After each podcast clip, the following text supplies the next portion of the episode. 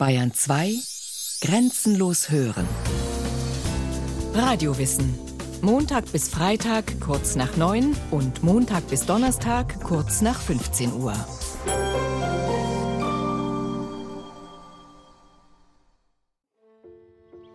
Nahezu lautlos gleitet sie durch das hohe Gras. Der glatte, fast seidige Schuppenkörper windet sich, nutzt jeden der über 200 Wirbel und jede Unebenheit im Gelände, um sich abzustemmen. Ihr langer, glatter Körper funktioniert wie ein großes Ohr, das sich lauschend auf die Erde legt und jedes Zittern, jeden Schritt tastend aufnimmt. Plötzlich erstarrt das Tier. Steif wie ein Stock ist es bereit zur Verteidigung. Ein Mensch, hoch aufgerichtet, in Balance zwischen Erde und Himmel. Sein Kontakt zum Boden ist nur kurz. Wie Trommelschläge hallen seine Schritte im Erdreich für die Schlange nach. Ein Augenwesen, das von oben den Boden mit Blicken abtastet, Hindernisse und Gefahren abschätzt und dabei so manches übersieht. Wie aus dem Nichts ist sie da. Bedrohlich wirkt der erhobene schmale Kopf, der starre Blick, die schnellende Zunge. Die Rassel am Schwanzende ist wie eine Peitsche nach oben gerichtet. Eine menschliche Urerfahrung, abgespeichert im Gedächtnis der Zellen. Dauerhafte Spuren aus den Jahrzehntausenden, in denen der Mensch als Jäger und Sammler über die Erde zog und in der Schlange dem ganz anderen begegnete, sagt Vera Zingsen, Theologin, Mythenforscherin und Autorin des Buches Schlangenfrau und Chaosdrache. Ich denke, dass eine Schlange in sich so etwas Mysteriöses verkörpert. Also dass die uns mit Urängsten, aber auch mit so einer Art Urbegeisterung versieht. Also wenn man eine Schlange sieht, bleibt man nicht gleichgültig. Ich glaube, das ist schon mal das Erste. Das bewegt uns.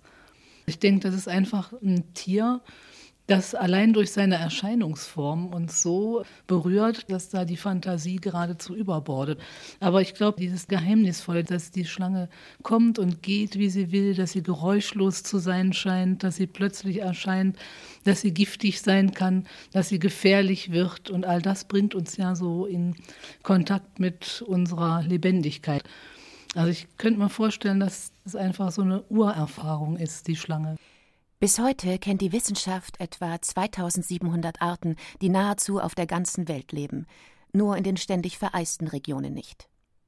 400 von ihnen sind giftig, bei 50 ist der Biss auch für den Menschen tödlich. Ihre Länge variiert enorm und reicht von 10 Zentimetern bis zu 7 Metern. Sie bewegen sich schlängelnd, kriechend, kletternd, springend oder schwimmend fort. Baumschlangen können sogar über kurze Distanzen segeln. Raubtiere sind sie alle, egal ob Nattern, Vipern, Ottern, See-, Erd- und Blindschlangen. In der Natur sind Schlangen nahezu überall in ihrer Existenz bedroht, doch als Symbol sind sie tief in das menschliche Unbewusste gesunken, und als solches begegnen sie uns fast täglich.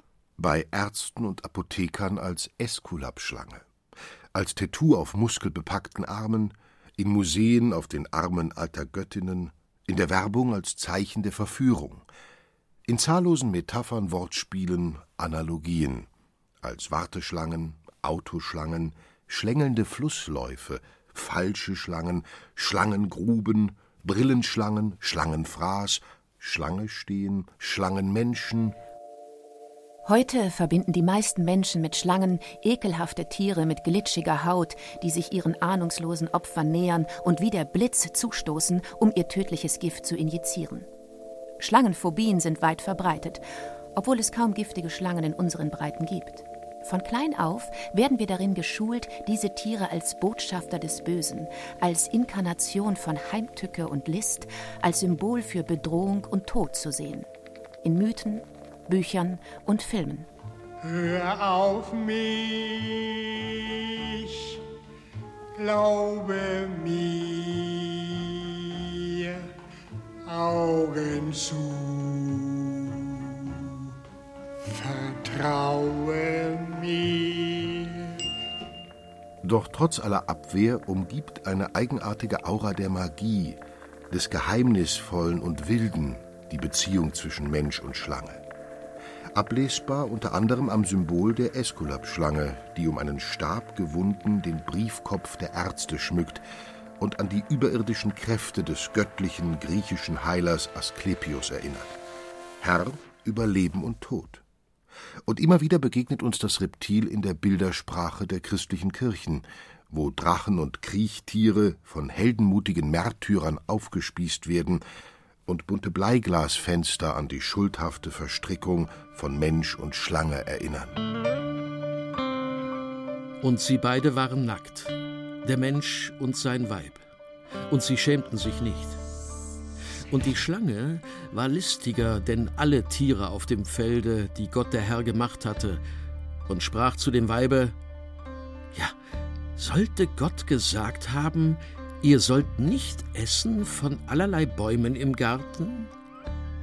Da sprach das Weib zur Schlange: Wir essen von den Früchten der Bäume im Garten, aber von den Früchten des Baumes mitten im Garten hat Gott gesagt: Esset nicht davon, rühret's auch nicht an, dass ihr nicht sterbet.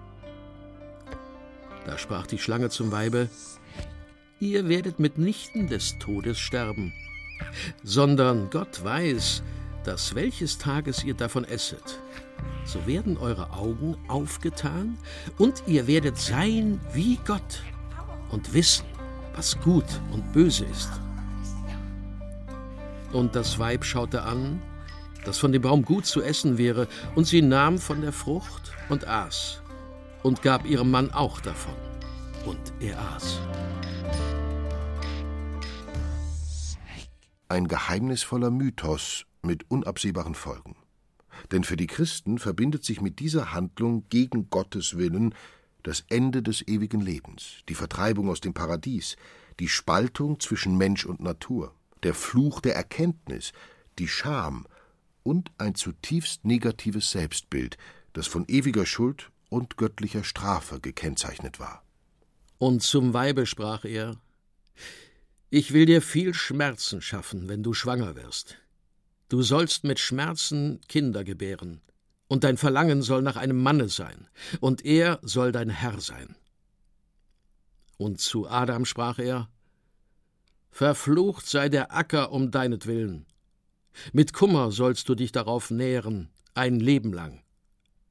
Im Schweiße deines Angesichts sollst du dein Brot essen, bis dass du wieder zu Erde werdest, davon du genommen bist. Einer der bekanntesten Mythen um die Schlange, doch bei weitem nicht der einzige. Denn die gemeinsame Geschichte von Mensch und Schlange reicht über Hunderttausende von Jahren zurück. Als der erste zweibeinige Primat vor circa eineinhalb Millionen Jahren aufrecht durch die Savannen Afrikas zog, da war die Schlange schon seit 340 Millionen Jahren da. Schlangen waren überall und nirgends. Sie tauchten auf, wo man sie am wenigsten vermutete, und verschwanden wieder in irgendeinem Erdloch oder im Wasser der Flüsse und Seen. Trotz ihrer meist geringen Größe besaßen sie durch ihr Gift große Macht. Durch ihre geheimnisvolle Häutung schienen sie sich, im Gegensatz zum Menschen, jedes Jahr zu verjüngen und im Besitz des ewigen Lebens zu sein. Ihre Sensibilität und Achtsamkeit ließ auf große Klugheit schließen. Den lidlosen, ewig offenen Augen sprachen unsere Vorfahren die magische Kraft der Hypnose zu. Die Ähnlichkeit ihres Körpers mit dem Phallus wurde zur Grundlage von Träumen und Fantasien, während sie als zusammengerollte Spirale für die Gebärmutter und das Wunder der Schöpfung stand. Die Schlange nistete sich in den tiefsten Schichten des menschlichen Bewusstseins ein. Wer die Ursprünge des Schlangensymbols erkunden will, muss tief in die Geschichte der Beziehung von Mensch und Schlange eintauchen. Denn zum Symbol für menschliche Eigenschaften wie Kraft, List, Verführung, Gemeinheit und Tücke wurde das Reptil erst in den letzten paar tausend Jahren. Davor war es als geheimnisvolles Wesen zwischen Unterwelt und menschlichem Lebensraum, zwischen Wasser und Luft, zwischen Wildnis und Kultur, ein göttliches Tier der Dualität, das in Flüssen, Quellen, Tümpeln, Höhlen und Erdspalten verehrt wurde. So wurde das Reptil unter anderem zur schöpferischen und alles verschlingenden Urschlange, die den Kosmos schuf. ein Wesen, das alles zusammenhält, sagt Vera Zingsem. Also erstmal hat die Schlange mit dem Kreis zu tun, denke ich insofern, als sie das kreisende Leben der Elemente darstellt. Also sie ist selber wie ein Kreis, die beseelen sozusagen die Gewässer, aber sie sind eben auch als Wolken präsent. Also Schlangen und Drachen befördern den Regen, sie bringen Blitz und Donner, sind dadurch feuerspeiend, haben also im Grunde, wenn sie im Wasser sind, Wasser- und Erdelement für sich sind die Energie von Wasser und Erde. Wenn sie an den Himmel kommen wollen, müssen sie Feuer spucken, beziehungsweise befördern sie Blitz und Donner. Und dann sind sie am Himmel und werden als Wolke da gesehen. Von als Wolke bringen sie wieder Regen zurück auf die Erde. Das heißt also im Grunde ein totales Kreislauftier. Weil die Schlange durch ihre Häutung im Besitz des ewigen Lebens zu sein schien, galt sie auch als Herr über den Tod. So kommt es, dass sie nicht nur Symbol der Fruchtbarkeit war, sondern auch eine apotropäische, also unheilabwehrende Bedeutung zugesprochen bekam. Noch heute wird der hinduistische Gott Vishnu auf einer Schlange sitzend dargestellt und Schlangenfeste gehören zum religiösen Ritual. Der Tempel des indischen Affengottes Hanuman ragt wie ein Zuckerhut über die indische Kleinstadt Battis Shirala. Die steinerne Kobra an seiner Spitze, überlebensgroß, aufgerichtet mit gespreizter Haube, blickt wie eine Schutzpatronin hinunter auf die kleinen Häuser und die 20.000 Menschen, die aufgeregten Ameisen gleich durch die Gassen eilen. Es herrscht Ausnahmezustand am wichtigsten Tag des Jahres, dem Naga Panchami. Denn einmal im Jahr feiert das Städtchen ein gigantisches Fest zu Ehren der Kobras, der Nagas. Hunderte der hochgiftigen Schlangen, die hier vorkommen wie andernorts Spatzen, haben die Männer des Dorfes in den letzten Tagen mit schnellem, sicheren Griff eingesammelt, in Tonkrüge gleiten lassen, diese dann mit einem Tuch verschlossen und nach Hause getragen. Heiner Uber, den deutschen Schriftsteller, hat es bei seinen Recherchen für den Bildband Schlangenwelten, Weltenschlangen nach Battis Shirala verschlagen. Wenn die große Prozession beginnt, verschwimmt das gewohnte Dorfleben zu einer faszinierend berauschenden Mischung aus Geräuschen und Farben, Menschen und Schlangen. Es ist ein Höllenlärm, es ist wie eine Love Parade auf Indisch. In dieses kleine Dorf kommen Tausende von Menschen, also man kann durch die Straßen nicht mehr gehen, so sehr drückt sich alles zusammen.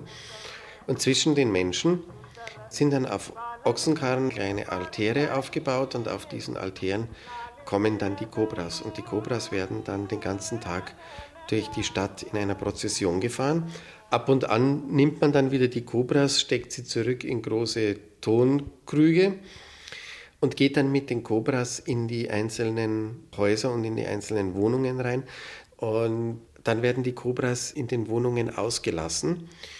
Und dann werden die Kobras, sie sind heilige Tiere dort in Indien, ist dann so ein Verehrungsritual, vor allen Dingen von den Frauen, die sich also ganz, ganz tief vor den aufgerichteten Kobras verneigen, die ihnen Milch und gesegnete Süßigkeiten in kleinen Schälchen hinstellen, die Hibiskusblüten, Jasminblüten auslegen und dann geht es ins nächste Haus weiter. Und die Prozession ist erst dann auch vorbei, wenn jede Wohnung, jedes Haus seinen Schlangenbesuch hatte. Wer nach dem Grund für das fast familiäre Vertrauen fragt, wird auf die spirituelle Verbindung zwischen Mensch und Schlange verwiesen. Heilige Schlangen winden sich durch das gesamte Pantheon des Hinduismus. Und auch in den buddhistischen Tempeln Asiens ist die Monokelkobra allgegenwärtig, erzählt Heiner Uber. Der Hintergrund ist, dass als Buddha zur Erkenntnis kam, unter dem Baum, unter dem er in Meditation saß, der König der Schlangen, nämlich Muchalinda, unter den Wurzeln herausgekrochen kam und sozusagen sich unter Buddha geringelt hat, Buddha dann seinen Körper als Sitzkissen angeboten hat und sich dann schützend hinter Buddha aufgerichtet hat. Sozusagen Muchalinda, der König der Kobras, die Funktion übernommen hat, die Erleuchtung und den Erleuchteten zu schützen. Das ist eine Geschichte, die Sie in ganz Asien finden, einerlei ob im Hinduismus oder im Buddhismus. In anderen Mythen wird die Schlange zum wandelnden Boten zwischen Ober- und Unterwelt. Da Schlangen häufig in und an Seen, Flüssen und Quellen leben, die in die Tiefe führen, wurden sie nicht nur zum Symbol des Wassers, sondern auch zum Boten des Totenreiches. Indem sie nicht nur Land und Wasser, Leben und Tod, sondern auch Himmel und Erde miteinander verbindet, wird die Schlange zur Gottheit. Am deutlichsten zum Ausdruck kommt dies in der Regenbogenschlange, die es in China, Amerika und Europa gab und bis heute bei den australischen Aborigines. Die Regenbogenschlange steigt als Regenbogen in den Himmel und trinkt den Regen, um ihn zu beenden. Die Urschlange ist der Regenbogen, der Regenbogen ist die Urschlange. Die Regenbogenschlange schafft die Erde und die Helden der Urzeit. Sie schafft die Geistkinder, erzeugt den Regen.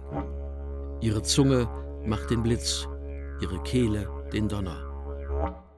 Da sich die Kultur der australischen Ureinwohner über 40.000 Jahre kaum verändert hat, ist dieser Mythos für viele Forscher ein klarer Hinweis auf den Glauben in der Urzeit des Menschen. Wahrscheinlich verehrten schon jene Urmenschen die Urschlange, jenes gewaltige schöpferische Wesen, das den Kosmos gebar und den Menschen das Leben schenkte. Sie ist der Anfang der Dinge und der Zeit, der Urstoff, das Urdunkel, der Urschoß, in dem die Dinge noch ohne Gestalt und Unterscheidung waren, die Urkraft und die Urmutter. Die Urschlange ist ein Wasserwesen. In vielen Kulturen glaubten die Menschen, sie liege rund um den Horizont und halte Wasser und Erde zusammen. Ein Symbol, das die Welt umspannt. Die Schlange, die sich in den Schwanz beißt, als Symbol des Kosmos und der Ewigkeit, aber auch des ewigen Kreislaufs. Sie ist unter dem Namen Uruboros auf dem Schrein Tutanchamuns zu finden, als Midgard bei den Germanen, als Ananta bei den Indern. Doch sie ist nicht nur schöpferisch und lebensspendend, sondern auch zerstörerisch. Sie gebärt und verschlingt. Sie ist ein Abbild der ambivalenten Welterfahrung unserer Vorfahren. Hell und dunkel, Sonne und Mond, Sommer und Winter, Leben und Tod. Und vom Bild der Wiedergeburt ist es nicht weit bis zum Symbol der großen Mutter, die von den vorgriechischen Pelasgern, Mykenern und Kanaäern mit dem Bild der Schlange verehrt und in Athene, Hekate und Demeter weitergetragen wurde. Im Zentrum dieser Magna Mater-Vorstellung steht das minoische Kreta. Im Palast von Knossos wurden die berühmten Frauenstatuen mit offenem Mieder und Schlangen in beiden Händen gefunden. Wie sehr die Symbole ineinander fließen oder sich von Kultur zu Kultur gegenseitig beeinflussen, wird auch darin deutlich, dass das alttestamentarische Wort Eva etymologisch vom Wort Hava abstammt. Hava aber heißt nicht nur Mutter des Lebens, sondern ist im semitischen Sprachraum auch ein gängiges Wort für Schlange. Versteckt sich in der paradiesischen Eva gar der mütterliche Aspekt der Urschlange? und war, wie so oft in der Religionsgeschichte, ein ursprünglich positives Symbol einfach auf den Kopf gestellt worden? Bevor der alttestamentarische Gott Jahwe die mythologische Bühne der Geschichte betrat, war die Schlange eine Göttin. Die ägyptische Isis, dargestellt als mächtige Kobra, war als Symbol der Ewigkeit Schutzpatronin des Pharaonentums. Maat, die Göttin der Weisheit, war eine Schlange. Mehen, ein schlangengleiches Wesen der Unsterblichkeit, bei dem sich die Götter immer wieder verjüngten. Uroboros schließlich war das Schlangentier, das sich um Erde, Herz und Seele legte und alles erst lebendig machte.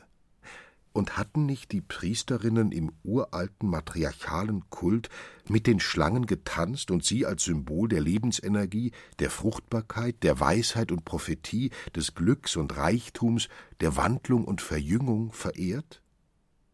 Ein bisschen zu viel Schlangenmacht für einen patriarchalischen Gott, meint die Theologin Vera Zingsen. Im Grunde kann man sagen, im vorderorientalischen Bereich war die Schlange schon ein Lebenssymbol. Sie galt als hochgeistiges Tier, sie galt eigentlich als Inkarnation von Gottheit und Geistigkeit. Im Grunde hat man noch im Alten Testament die Doppeldeutigkeit. Einerseits lebensrettend, andererseits wird es verteufelt als etwas, das in Konkurrenz tritt eigentlich zur Macht des allmächtigen Gottes. Oder ihm überhaupt äh, zur Macht dieses Gottes, der selber ja der höchste Geist sein will, der selbst eigentlich das repräsentieren will, was die Schlange bis dahin repräsentiert hat. Aus der alten Vorstellung vom Lebensbaum mit seinen Früchten der Unsterblichkeit, beschützt von der sich ewig häutenden und deshalb unsterblichen Schlange, wird ein Symbol von Betrug, Vertreibung, Leid und Tod. Die Schlange als wissende Gegenspielerin Gottes muss überwunden werden. Nur die wenigsten Kulturen haben der schöpferischen Urschlange ihren weltbeherrschenden Charakter gelassen. Doch ein Archetyp stirbt nicht. Er zieht sich zurück, schlummert am Boden der Psyche, jederzeit bereit, sich zu regen. Da geht es auch um Grenzerfahrungen zwischen Leben und Tod. Keine der alten Mythen spricht von der Schlange als Kuscheltier. Jede Begegnung mit ihr ist verbunden mit einem heiligen Schrecken, dem Mysterium tremendum et fascinosum, was uns erzittern lässt und lebendig macht. Als Hüterin des Lebensbaums und Wächterin über die Erkenntnis galt sie als Beschützerin der tiefsten Schätze menschlicher Existenz. Verlockend und gefährlich, sagt die Mythenforscherin Vera Zingsen, Autorin des Buches Schlangenfrau und Chaosdrache dann markiert die Schlange auch da eine Grenze zu sagen, so Leute, also wenn ihr hier weitergeht, dann ist es euer Problem. Aber ich lasse euch hier eigentlich nicht durch. Hier ist heiliges Land oder hier ist eine heilige Stätte und die darf nicht entweiht werden. Und hier dürft ihr auch nichts rauben. Ihr könnt nicht alles, was ihr wollt. Und wenn, dann müsst ihr erstmal euch langsam herantasten und müsst euch erstmal als lebenswürdig erweisen. Also wenn ihr dann entsprechend euch bewährt habt, dann werde ich euch eine Frucht vom Baum der Unsterblichkeit geben. Und das heißt auch spirituell bemüht habt. Am Ende des menschlichen Lebensweges steht als Wunschbild und Ziel die Harmonie einer entwickelten Seele eine abschließende Ganzheit, die in allen Kulturen ihr Symbol im geschlossenen Kreis hat. Genau dies bedeutet die Ouroboros-Schlange, die sich in den eigenen Schwanz beißt und einen Kreis bildet. Kultur und Natur, das Ich und das Selbst haben sich gefunden.